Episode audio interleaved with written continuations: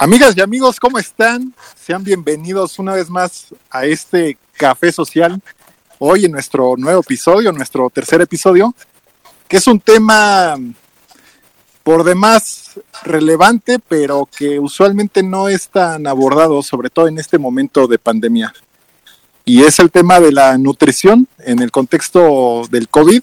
Para este episodio a mi queridísimo amigo Oscar Gutiérrez. ¿Cómo estás?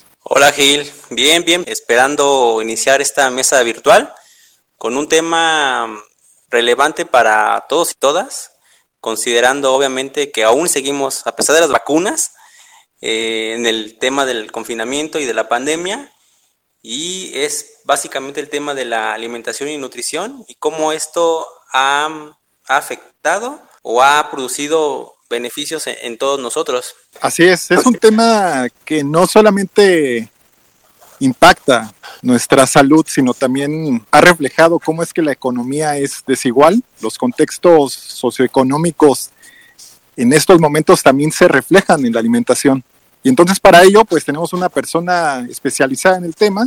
Seguramente hará que enriquezcamos esta charla. ¿De quién se trata, Oscar? Sí, así es. Pues bueno, nos dimos a la tarea de buscar una cita de que nos permitiera un espacio en su agenda, toda vez que es una persona pues, ocupada y es nuestro amigo Leo. Su nombre completo es Leobardo López Patiño y quiero comentarles que es, él es uno de, las, de los primeros egresados a nivel Latinoamérica en la licenciatura en acupuntura médica y rehabilitación integral, así como también fundador del proyecto Balance Alimentación Funcional, del cual nos va a hablar más adelante de, ello. Leo, bienvenido a, este, a esta mesa virtual de Café Social. ¿Cómo te encuentras? Hola, ¿qué tal? Buenas noches. Bien, gracias, gracias por la invitación. Oscar, tengo el gusto de conocerte eh, y bueno, a todos los demás que, que, nos escuchan, pues buenas noches. Gil, te conozco también y todo buenísimo. Pues aquí dispuesto a aportar lo que pueda en mi conocimiento y pues que a la gente le, quede un poquito más claro este concepto de la alimentación y venga, vamos a ver qué, sucede. Excelente, Leo. Para comenzar, bueno, esta situación, ¿no? De cómo es que el contexto socioeconómico de las clases sociales, no solamente en México, en el mundo, por supuesto, ¿no? Ha impactado de tal manera que, pues, hemos observado los típicos comentarios en la familia de, es que ya engordé 5 o 6 kilos, me estoy poniendo más barrigón y demás, ¿no? Que este hecho, bueno, pues eh, volvemos al mismo punto, no es una cuestión meramente casual, sino que también se puede ver del otro lado, ¿no? Aquellas poblaciones con mejores recursos o mayores recursos económicos, pues sí tienen en este momento disposición de hacer ejercicio, tener una dieta más balanceada, no tener tanta afectación en la salud.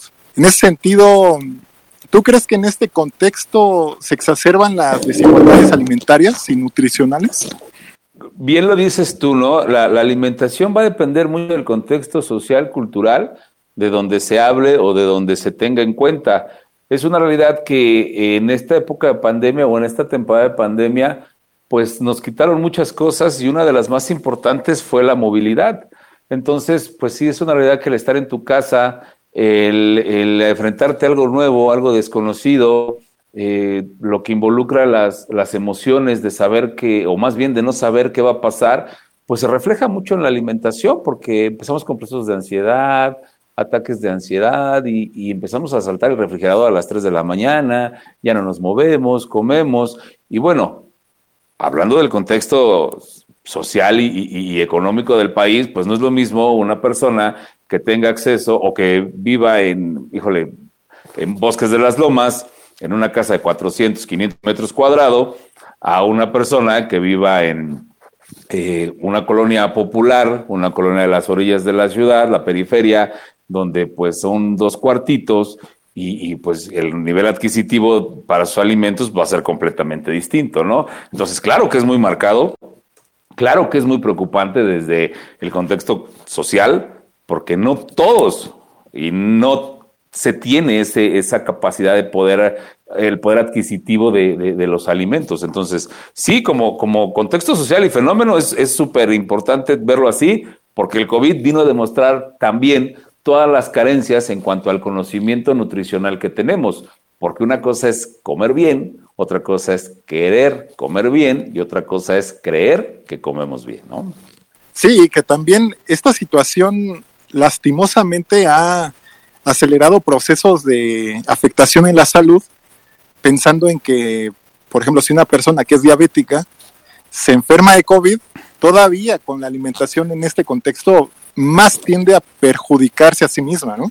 Así es, claro, no es, no es lo mismo una persona que tenga una buena alimentación, que esté saludable en el aspecto nutricional, a una persona que ya tenga una carga de enfermedades como diabetes, hipertensión, sobrepeso o, una obesidad. Aparte, mira, te voy a poner un ejemplo bien interesante que nosotros veíamos en la pandemia, hablando ya de la pandemia como tal, y, que me pasó con un paciente, ¿no?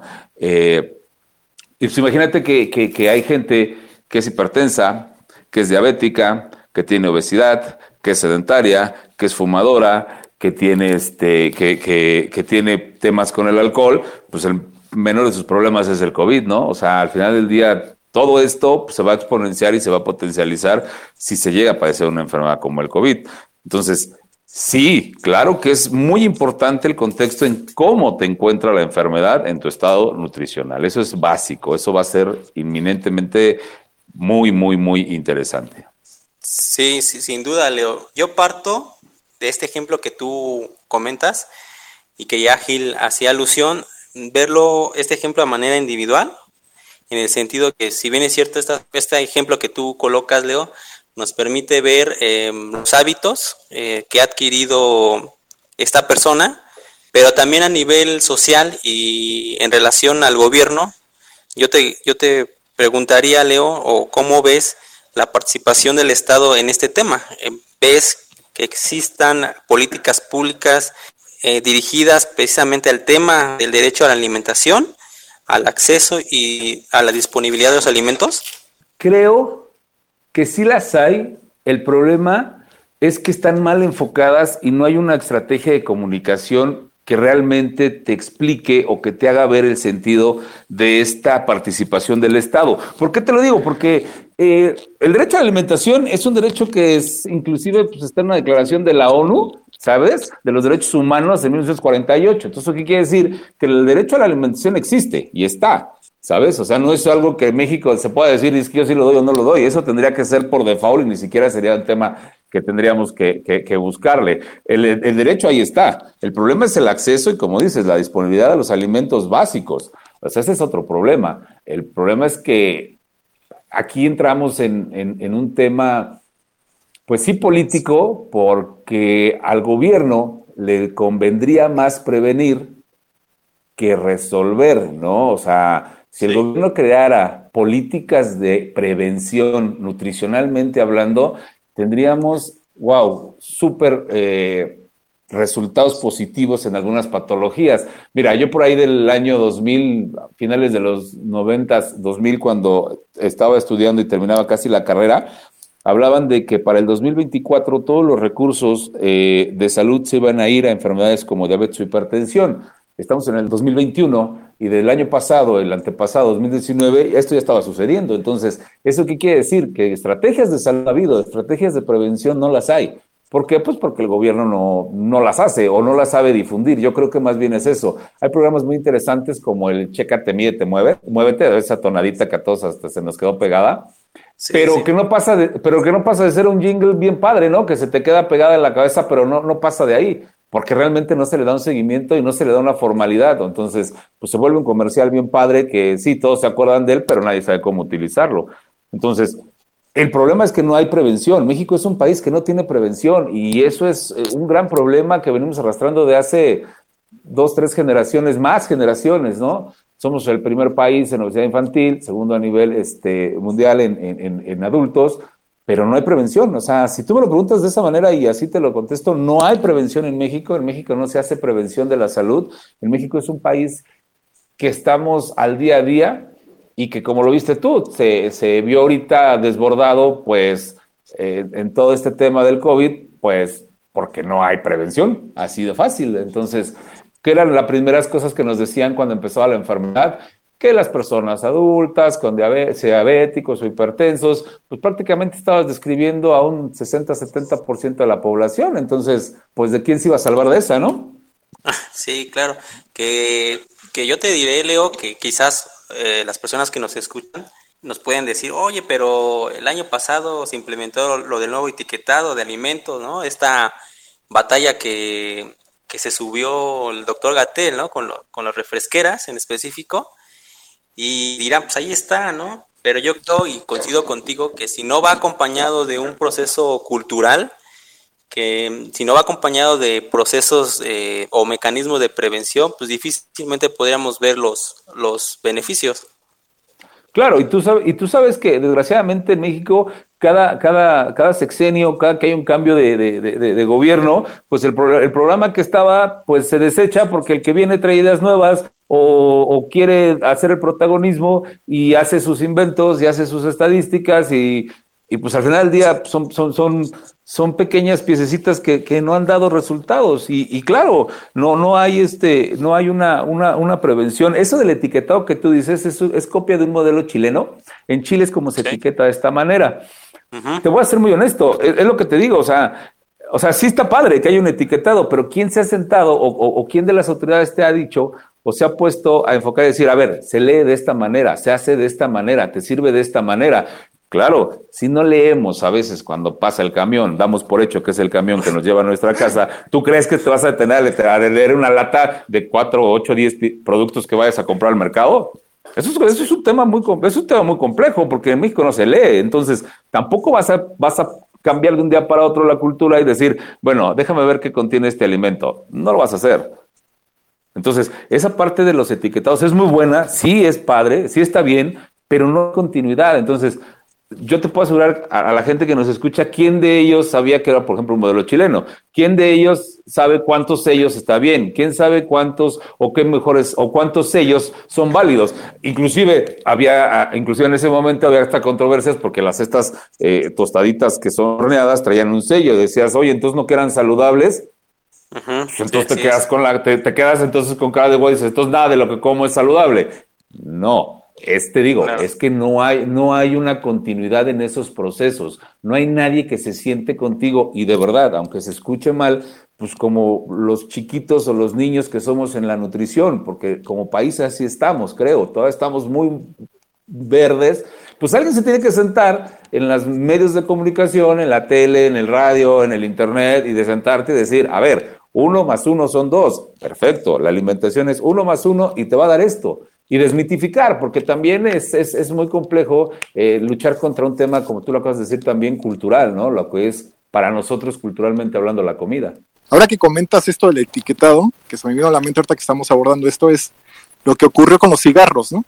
A pesar de que les metían la ratita ahí toda con cáncer o los pulmones dañados, pues no ha pasado, no ha pasado una disminución del consumo de tabaco. Y en el caso de la alimentación con los etiquetados, actualmente también está este debate que no ha funcionado en lo más mínimo, ¿no? Incluso han aumentado la, alimentación por, con, chatarra, vaya. Sí entendemos que está la cuestión socioeconómica, pero también culturalmente, ¿qué tanto hay de cierto esto de que preferimos un gansito con la coca a que con el mismo dinero podamos alimentarnos de mejor manera? Gastamos más, ¿no? Con la comida chatarra. Sí, claro. E, es una realidad. O sea, tú es más barato, si quieres poner una palabra así, comprarte un gansito y un refresco a comerte una ensalada, ¿no? Porque también es, es, es una realidad que nosotros como país tenemos una relación muy interesante con la comida. De entrada, pues si nos vamos un poquito a nuestras raíces, pues somos hijos del maíz, ¿no? Ya para empezar. Entonces, como hijos del maíz, pues nuestra, nuestra alimentación básica estaba basada siempre en el maíz. El problema fue que a ese maíz le empezaron a agregar cosas.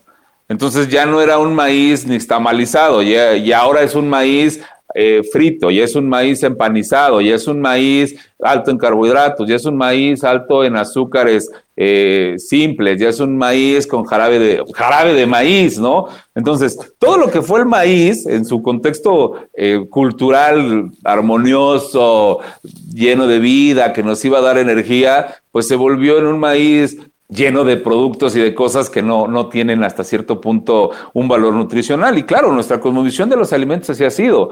Nosotros como país también somos un país que tiende a comer mucho picante, porque somos un país colonizado, fuimos eh, invadidos. Entonces, si tú te das cuenta y, te metes ahí, por ejemplo, la historia de los países, los países que consumen más picante son los países sometidos, y eso es una realidad porque fuimos eh, colonizados, fuimos sometidos. Muchas de nuestras emociones se basan en esa, ¿no?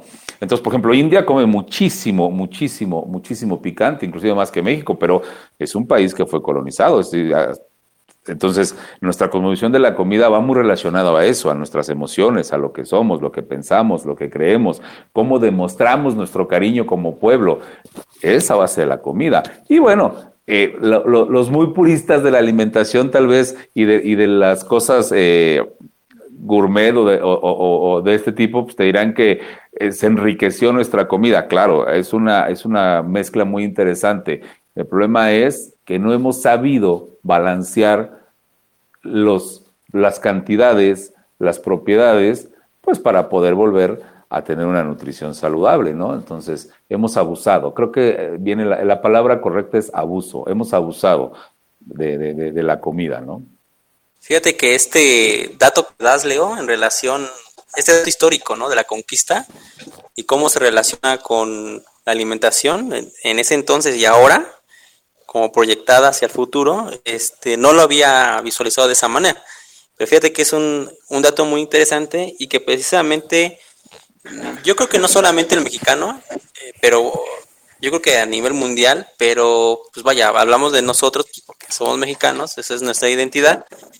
Y precisamente esto que ya señalabas y tocabas sobre las emociones, el mexicano y la mexicana tiende demasiado a relacionar sus prácticas, sus usos y costumbres con la comida. Cuando está feliz, pues hacerse el pozole, ¿no? Eh, cuando está triste, pues hay que emborracharnos, ¿no? Sí, el, problema es que, eh, el, problema es que el pozole ya no es de humano. Sí, sí, sí, que jugamos la cascarita y ganamos una chelita, ¿no? Eh, que estamos tristes, vamos por un pastelito, ¿no? ¿Cómo podemos visualizar esta relación comida, emoción, emoción, comida? Mira, yo, yo siempre les, les, hago un pequeño speech cuando, cuando van conmigo a consulta y, yo siempre les digo que en México el control de peso o la nutrición está, está muy mal vendida. ¿no? Te voy a decir por qué. Porque todos los mexicanos queremos ser flacos, pero nadie quiere ser saludable. Y en base a eso, pues empezamos a experimentar N cantidad de tratamientos, N cantidad de fórmulas que sí, nos vuelven o nos hacen delgados o flacos, pero no precisamente saludables. ¿Por qué te lo digo? Porque también dejamos de lado muchas de las cosas que socialmente y emocionalmente hacemos todos los días. En México todas o la mayoría de nuestras muestras de afecto son con alimentos. Tú lo acabas de decir. Se va a casar el, hijo, la hermana, quien sea, que vamos a dar de comer. El bautizo, que vamos a hacer de comer? Ya nos fuimos a echar la cascarita, ganamos, pues hay que tomar. Perdimos, pues tomamos porque perdimos, ¿no? Entonces, en México todas las muestras de afecto van muy relacionadas a la comida e inclusive ¿Qué decimos a veces, no? Ya me enojé, no tengo hambre, se me quitó. Entonces, esa parte de las emociones es bien compleja porque siempre lo relacionamos con la comida. Y uno de los primeros vínculos que tenemos con la alimentación, pues inclusive es la lactancia.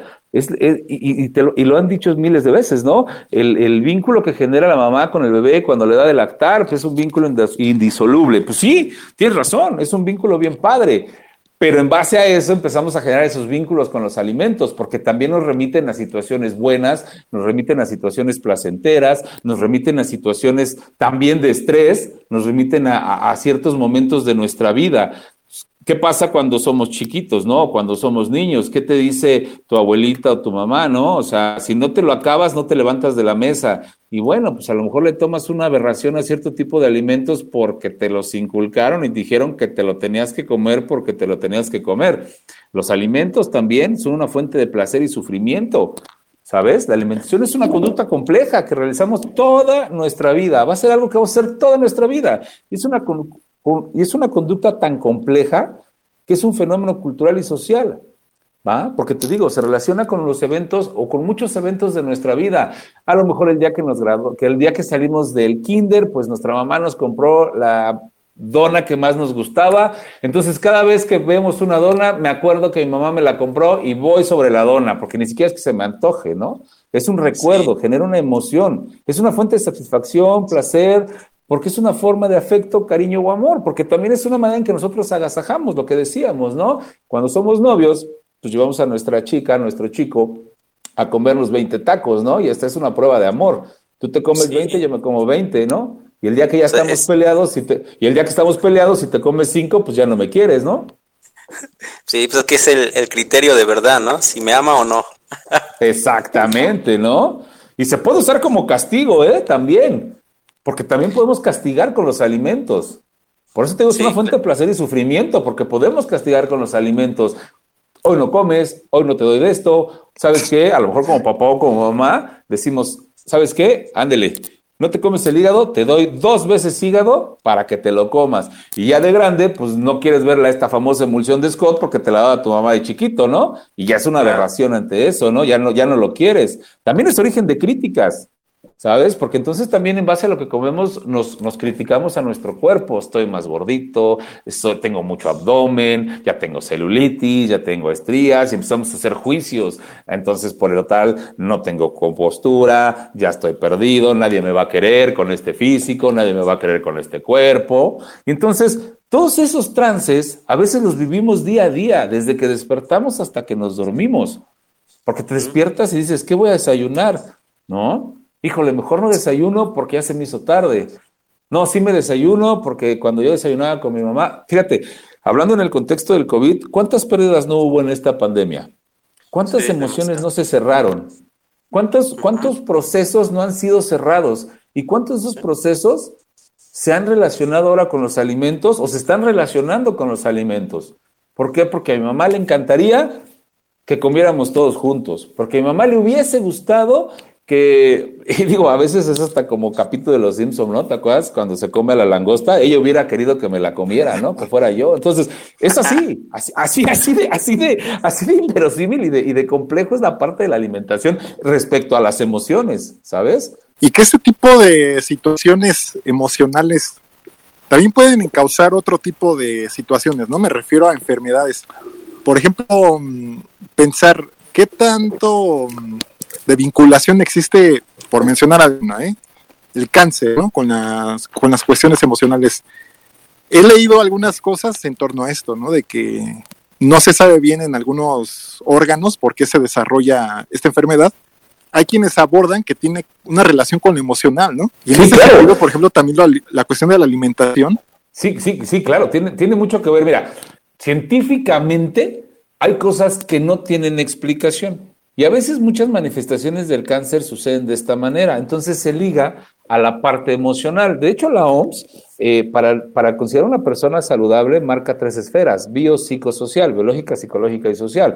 Lo que piensas, dónde vives y tu entorno, ¿no? O cómo te relacionas. Pero también la OMS de repente se dio cuenta que hay este, otra esferita y que hay cosas que no tienen hasta cierto punto una explicación tan científica, vamos a ponerlo de esa manera, y crea otra esfera y, esfera y hace una esfera espiritual. Entonces eso habla de la cuarta esfera o el paradigma de la salud del siglo XXI, que es que existe algo más, no sabemos qué es, y esas precisamente pueden ser las emociones, porque nadie ha visto la, nadie ha visto como, como un ente eh, la alegría, ¿no? Nadie ha visto, no, no, no tenemos un, un, ente que represente biológicamente decir, ah, es que esta es la alegría. Tenemos precursores, dopamina, serotonina, que sabemos que van a generar esos estímulos, pero como tales no los vemos físicamente, el, el, el resultado como tal.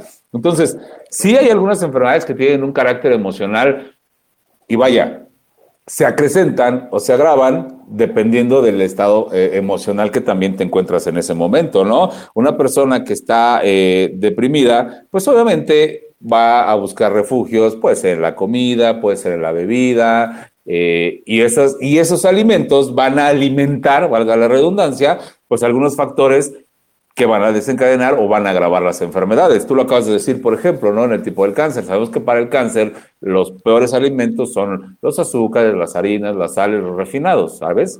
Entonces, sí hay una relación estrecha, claro, como también hay una relación estrecha con productos o alimentos que generan el proceso de salud, porque lo único que estás haciendo es aportarle a tu cuerpo micro y macronutrientes que van a estar representados o van a estar inmersos en los alimentos y eso va a generar que tu cuerpo tenga un fenómeno que se llame salud. Yo te voy a poner un ejemplo y se los voy a poner un ejemplo a, la gente que nos escucha, ¿no? Imagínate que tu cuerpo es una máquina, al final es una máquina, pero es una máquina perfecta. Imagínate que tú te compras un BMW de un millón de pesos y le empiezas a echar diésel, ¿qué crees que va a pasar? va a tronar, ¿no? Sí. En algún, no sabemos ni de dónde ni de qué, pero en algún momento va, a prenderte un sensor, ¿no? Sí, va a reventar. Y exactamente, y de repente pues, tú no le haces caso y el que sigue hasta que, el, no, hasta que el coche pues, no funcione y ahí se fue tu millón de pesos. Tu cuerpo es una máquina, pero es una máquina tan perfecta que tú lo que tú le des de comer o lo que tú le des como combustible, que es la comida, va a seguir funcionando. Claro, va a haber cosas que empiecen a destruir la máquina, que empiecen a hacer que no funcione de la mejor manera la máquina. Pero tu cuerpo es tan increíble y es tan maravilloso que tiene la capacidad de, a, pesar de que tú le estés dando en la torre, seguir funcionando. Claro, va a llegar el momento en que va a tronar. Y esa tronada pues podemos decirle que puede ser un infarto, puede ser una enfermedad terminal, puede ser eh, un evento cerebral vascular o como se conoce como embolias. Y vaya, ahí dices, ¿Pero por qué? Pues porque no le diste el mantenimiento que tendríamos que haberle dado.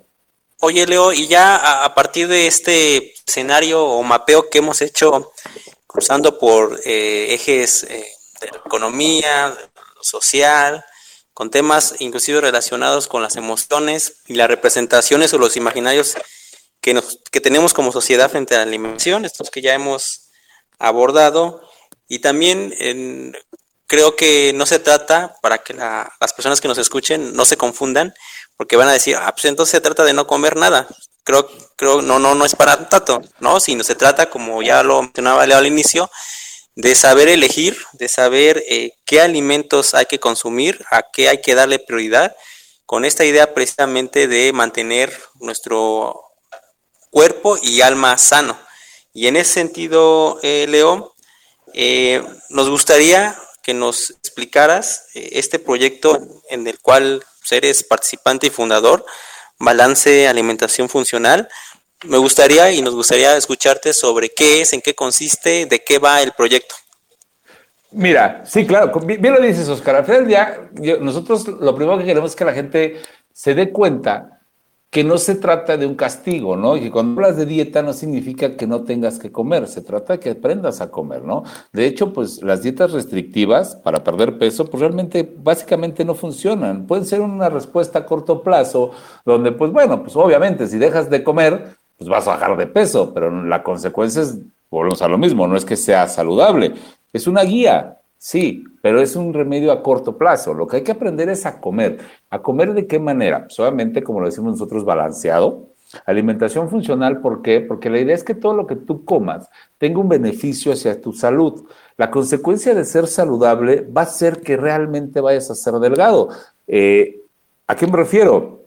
Vamos a tratar, o tratamos en este proyecto, precisamente eso, que tú te vuelvas consciente de lo que estás comiendo que reduzcas o que modifiques en la mayor medida posible la respuesta a tu, comer, cómo comes, qué comes y para qué comes. O sea, es una, es una, es una enseñanza integral. Tratar de reducir los patrones de conducta indeseados, ¿sabes? Eh, eh, y buscar el balance en lo que comes. O sea, al final lo que te decía, vamos a tratar de, entender y de conocernos como persona, y eso lo hacemos en el consultorio, darte la atención y que tú entiendas qué está pasando contigo, realmente cuál es tu objetivo para bajar de peso. Me queda claro que pues, el de todos es ser delgado, nosotros te lo volvemos a traducir, vamos a hacerte saludable. Y como hacerte saludable significa, pues que comas de manera adecuada. No hay alimentos prohibidos, no vamos a estar en contra de los alimentos, vamos a aprender a comer lo que a nosotros nos funciona, aprender a distinguir entre un hambre física o un deseo mental. Te pongo un ejemplo, un hambre física, pues es cuando tú en tu estómago percibes y dices, oye, como que ya tengo hambre, siento el, el huequito en el estómago, pero dame de comer, se me quita y se terminó. Y a veces el hambre mental o el deseo mental, ¿no? Que es, de repente se me antojó, pero no se me antojó cualquier cosa. Quiero un chocolate, ah, pero no es cualquier chocolate, es el que yo quiera. Comerme. Entonces, ese es otro dif, vas a aprender a diferenciar esa parte, ¿no? Tu hambre física, conocer lo que es saciedad, estar tener plenitud. Entonces, todo eso es lo que hacemos como proyecto. Llevamos 12 años trabajando eh, para instituciones, para público en general. Tenemos eh, algunas empresas a las que les damos también esta parte de la nutrición funcional. Eh, hemos participado con algunas instituciones de gobierno, DIF, también con algunos cuerpos militarizados, bueno, eh, eh, dependencias de, militares, porque es una realidad que tenemos que aprender a modificar muchos de nuestros patrones de alimentación, Aprender a comer, te repito, no estás a dieta, es un programa donde tú vas a aprender a comer y vas a aprender a entender tu relación con la comida y tu estilos de ingesta, ¿no? Eso es, eso es prácticamente lo que hace balance. Y pues obviamente entramos mucho en otros procesos y nos auxiliamos, por ejemplo, de la meditación. Es un proyecto que tenemos que también se llama Haz una pausa, que precisamente surgió con la parte de la pandemia, porque pues nos dimos cuenta de esa situación, ¿no?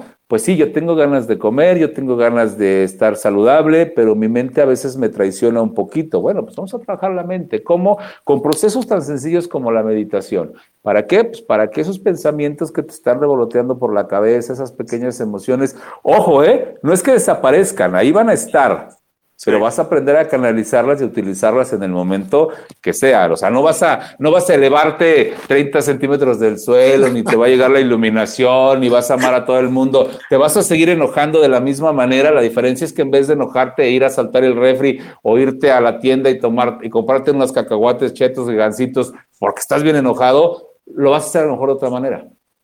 No vas a agredirte en esa parte de la comida, ¿sabes? No te vas a desquitar con tu esposa, con tus hijos. Y si eres ama de casa, pues no te vas a desquitar con el esposo ni con los hijos y saben que coman maruchan porque hoy estoy de malas, ¿no?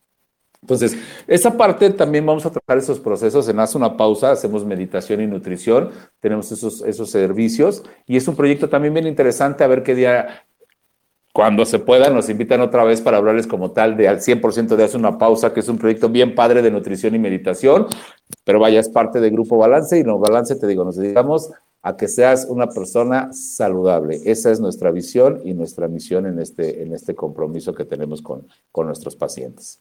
Entonces estaremos pensando que todo este discurso, por ejemplo, de es que quiero adelgazar, quiero lucir más bella, más joven, más bello, más radiante. Ese no debe ser el objetivo, o sea, la idea debe ser, quiero sentirme pleno, quiero sentirme saludable, y entonces ya vendrá en el buen ejercicio de la alimentación, pues un cuerpo bello, un cuerpo sano, ¿no? Es cambiar el paradigma entonces. Exactamente.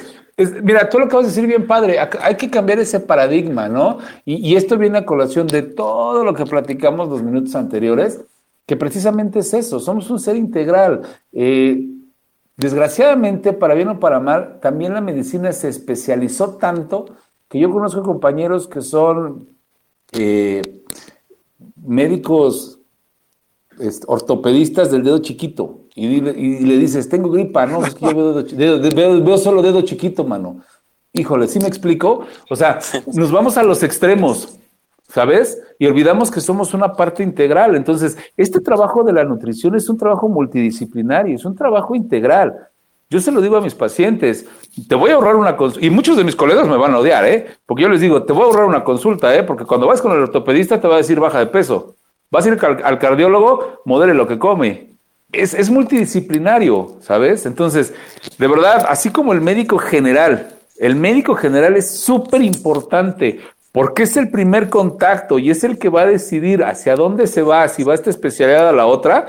La parte de la nutrición tiene que ser súper abordada en este país y tiene que ser integral y tenemos que empezar a quitarnos un poquito el ego entre, entre, entre colegas, entre gente y pues ver por el bien común del paciente, ¿sabes? Y lo que te decía, toda la, gama de ortopedistas tendría que tener un nutriólogo al lado toda la gama de cardiólogos debería de tener un nutriólogo al lado que le va a facilitar y le va de verdad a hacer muchísimo más viable su trabajo. Eso es una realidad. Somos integrales. A veces a mí me, me, saca un poquito de onda, ¿no? Cuando dicen es que son medicinas alternativas. No, no, no son medicinas alternativas, ¿no? Son medicinas complementarias porque somos complemento a lo demás. no es alternativo, es complementario. Entonces hasta la meditación, la acupuntura, todo esto debe de incluirse y, y hacerlo integral, no estás peleado con nadie. Pero a veces es un poquito complejo porque volvemos a lo mismo, ¿no? El, tema un poquito de los egos, las cuestiones, pues ya, si quieres verlo, si te quieres ir a la teoría de la conspiración, pues todo lo que involucran farmacéuticas y miles de cosas, que ya se da para otro programa si quieren, hablar de la teoría de la conspiración. Y, y, te soy honesto y desmitificar muchas cosas, porque ahora también te voy a ser muy honesto, el ramo de la nutrición es un ramo muy complejo desde la perspectiva que otra vez, mucha gente en el... Yo siempre lo voy a decir que es un acto de buena voluntad, pero no significa que sea lo correcto. Y tú lo has visto, la misma vecina, el mismo tío, el mismo entrenador del gimnasio, te dicen que comer. Y, es algo bien interesante y te voy a poner un ejemplo también bien, bien fácil ahorita, ¿no? Hace 10 años, puta, la chía, quien tomaba chía bajaba de peso, se le quitaba todo y era el boom de la comida, ¿no? ¿Qué está pasando ahorita, por ejemplo, con, la legalización de, la marihuana? Pues ahora va a ser el nuevo producto milagro, que no te digo que no sirva, pero va a ser el nuevo producto que todos van a querer curar con eso. Entonces, si me explico a lo que voy. Es, es una línea muy delgada entre lo que es correcto, entre lo que pareciera correcto y entre lo que no es correcto. Entonces, la alimentación es un proceso bien complejo, bien interesante, multidisciplinario, integral, que si en este país se empieza a hacer cultura de la prevención, empezando por la alimentación, de verdad que eh, tendremos un futuro muy, muy distinto. Al día de hoy, el futuro no se ve la luz al final del túnel. Ha bajado, ha bajado drásticamente los niveles de desnutrición, pero han subido los niveles de obesidad. Entonces, realmente no estamos haciendo las cosas, o el gobierno, ahí sí podemos, si no echar culpas, sí podemos pensar que el gobierno no está haciendo la estrategia correcta.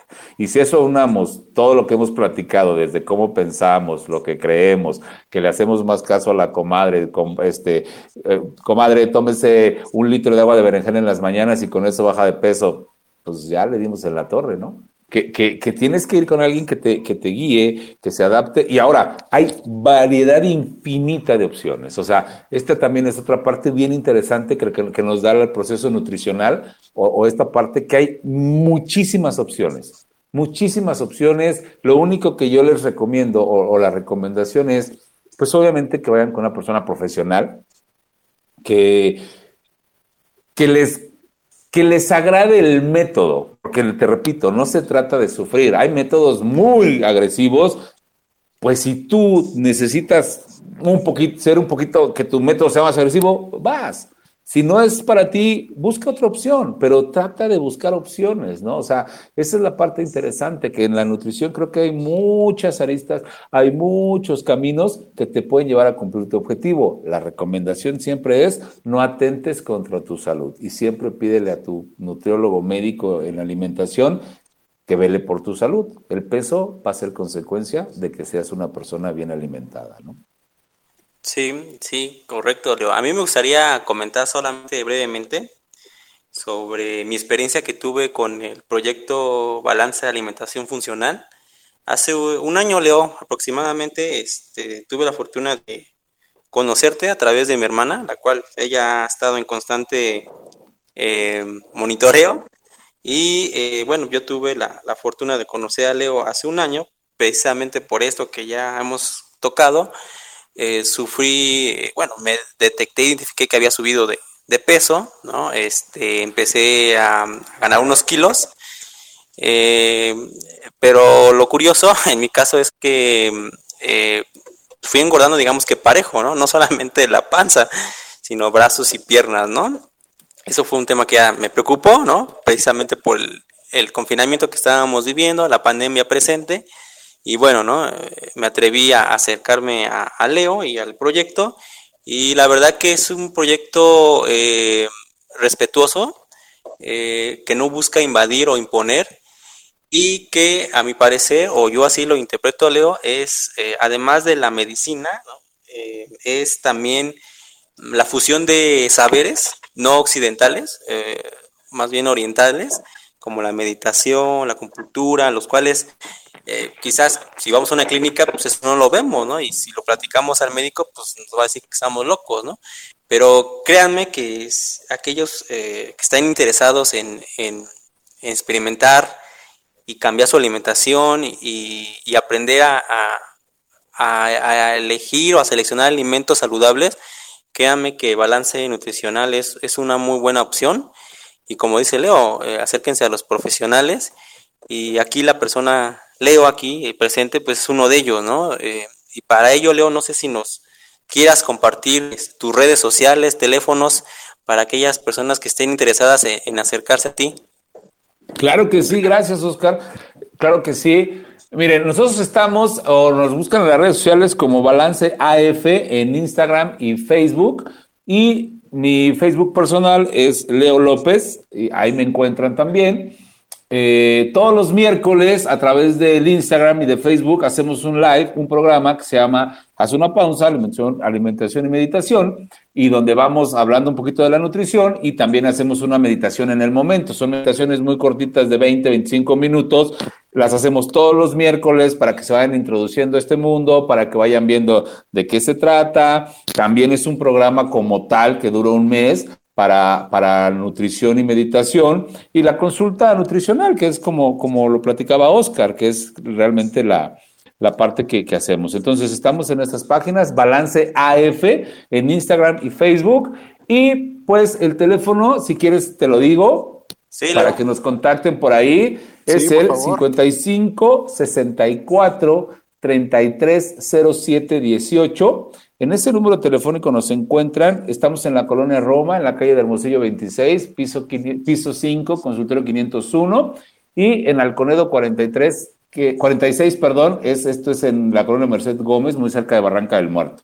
Entonces, eh, por ahí nos pueden contactar. No solamente soy yo, somos un grupo de profesionistas que estamos haciendo esto con ustedes, que estamos trabajando. La doctora Pineda, eh, tenemos el, este, Jaciel, que es nuestro, nuestra área de psicología. Tenemos eh, Carlos, que es el encargado del área de meditación. Esperanza, que es el área de spa. Tenemos un, un apartado ahí para también toda la parte del masaje, toda esa parte holística, también la trabajamos de manera profesional. Entonces, somos un equipo que busca tener todas las herramientas para, para ayudarles, ¿no? Te voy a ser bien honesto, también nosotros vemos, eh, inclusive eh, nos adentramos un poquito en tu, en tu vida profesional, ¿no? ¿A qué te dedicas? ¿Eres ama de casa? Bueno, pues un ama de casa puede ser, tiene a lo mejor tal vez más tiempo. Bueno, soy oficinista. Ah, pues no te preocupes, vamos a tratar de que comas como come un oficinista, pero bueno, vamos a quitar algunas cosas y a corregir otras, pues para que tampoco, digo, si, si, si estás en una oficina y pues tus opciones son a veces una comida corrida, pues no te voy a decir quiero que comas salmón, ¿no? O, sabes qué, salmón con alcaparras y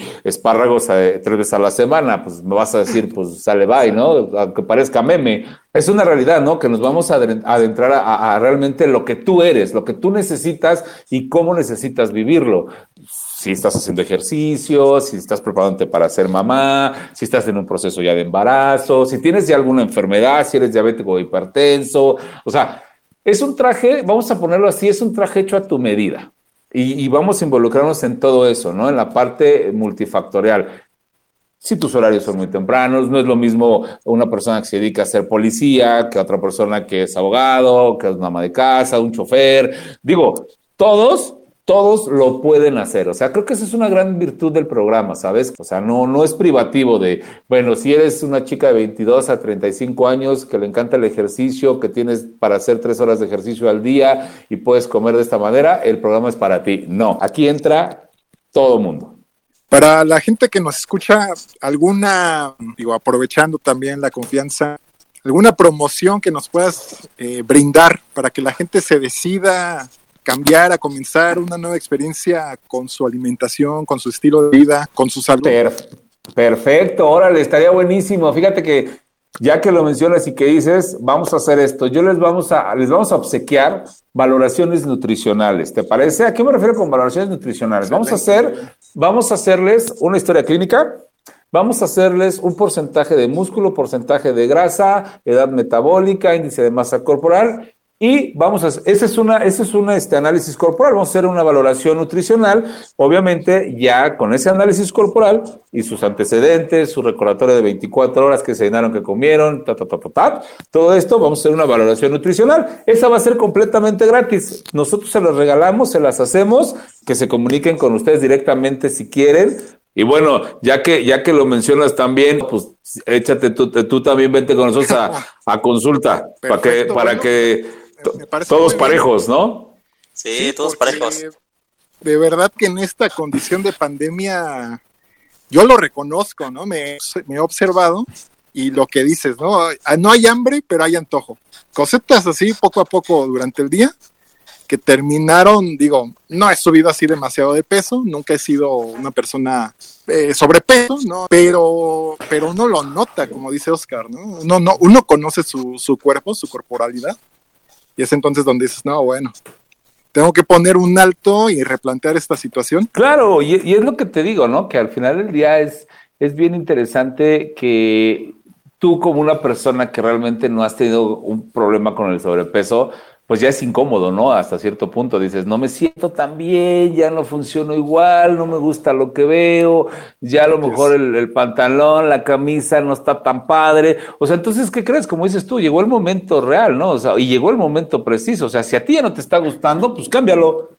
¿No? Y ahora, quiero, quiero, decirte algo, ¿no? También eh, eh, nosotros somos muy conscientes de la situación y de lo que se vive y realmente nuestros precios son súper accesibles. Oscar te lo puede comentar, o sea, tampoco es nada que, que digas, oye, se escucha padrísimo y como está padrísimo, pues me va a salir un ojo de la cara, ¿no? O sea, no, realmente también mucha de nuestra ideología y de nuestra finalidad es poder ser accesible a todo, a todo, a todo el público.